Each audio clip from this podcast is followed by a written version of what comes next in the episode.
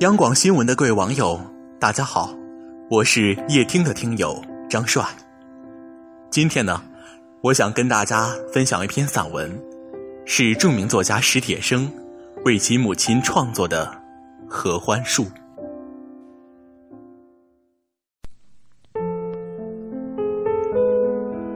十岁那年，我在一次作文比赛中得到了第一。母亲那时候还年轻，急着跟我说她自己，说她小时候的作文做得还要好，老师甚至不相信那么好的文章会是她写的。我那时候可能还不到十岁呢，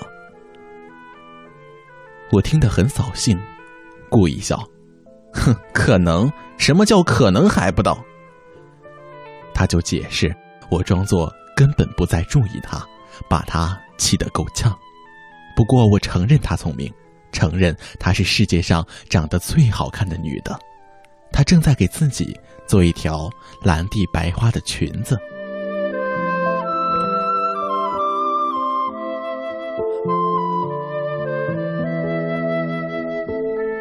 二十岁，我的两条腿残废了，为了我的腿，母亲的头上开始有了白发。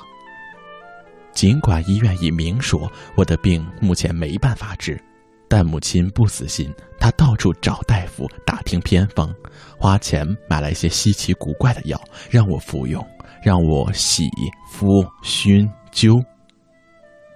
别浪费时间了，根本没用。我说，我一心只想着写小说，仿佛那东西能把残疾人救出困境。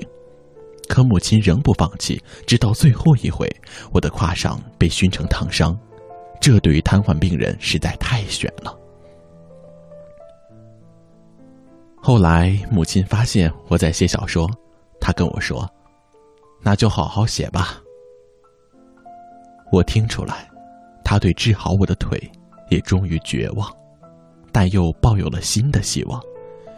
你小的时候作文不是得过第一？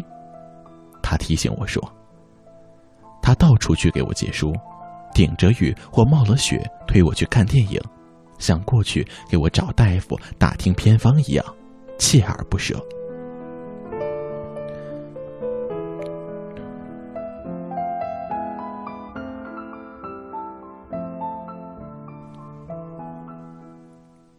三十岁时，我发表了第一篇小说，母亲。却已不在人世。过了几年，我的另一篇小说又侥幸获奖，母亲已经离开我整整七年。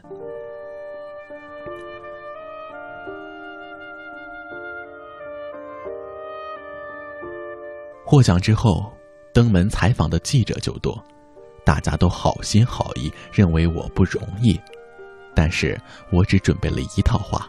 说来说去就觉得心烦，我摇着车躲出去，坐在小公园安静的树林里。我想，母亲为什么早早的走了呢？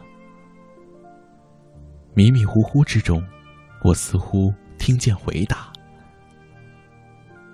他心里太苦了，老天爷可怜他，就找他回去了。”这让我心里得到一点安慰。睁开眼睛，风正在从树林里吹过。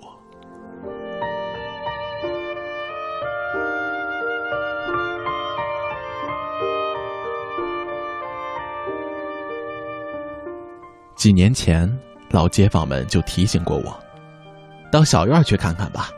你妈妈种的那棵合欢树今年开花了，我听了心里一阵抖，还说，我家原来住的房子里现在住了小两口，刚生了个儿子，孩子不哭不闹，光是瞪着眼睛看着窗户上的树影。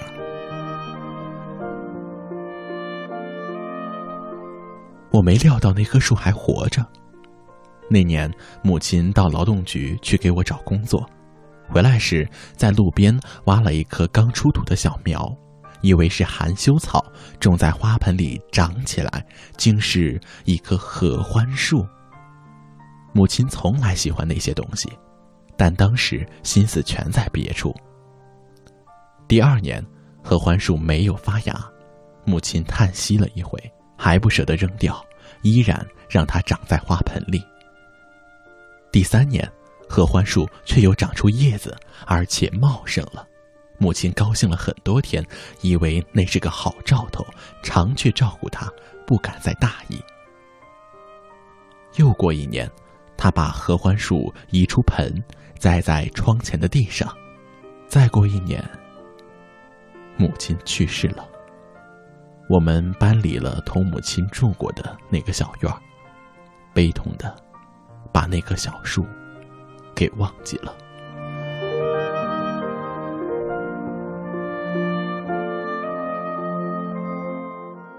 与其在外边瞎逛，我想不如就去看看那棵树吧。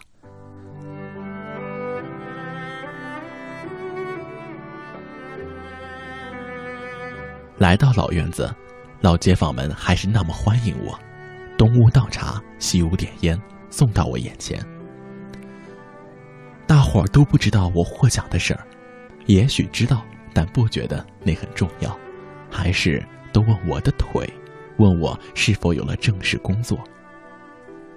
我问起那棵合欢树，大伙儿说，年年都开花，长到房高了。但我再难看见它了，因为老院里扩建了小厨房什么的，过道窄，摇车进不到里边的小院。我挺后悔前两年没有自己。摇车进去看看。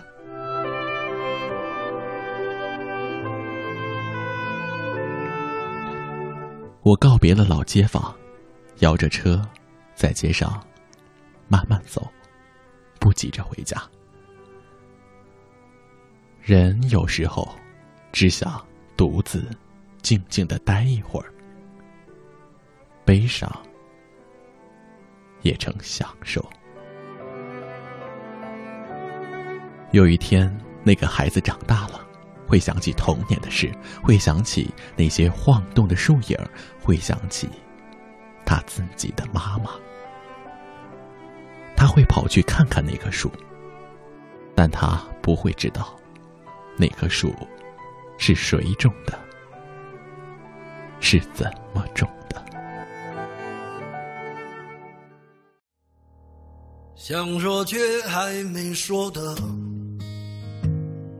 还很多，但这是因为想写成歌，让人轻轻的唱着，淡淡的记着，就算终于忘了，也值了。说不定我一生涓滴一念。侥幸汇成河，然后我俩各自一端，望着大河弯弯，终于敢放胆，嬉皮笑脸面对人生的难。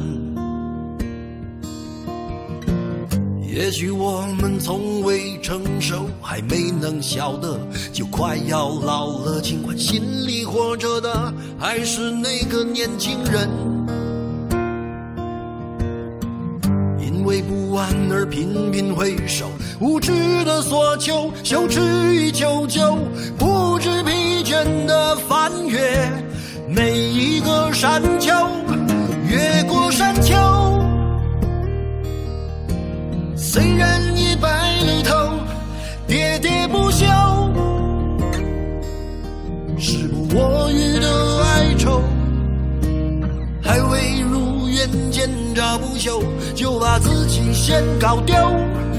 越过山丘，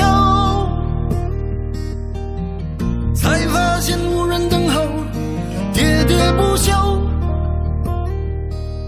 再也换不回温柔。为何记不得上一次是谁给的拥抱，在什么时候？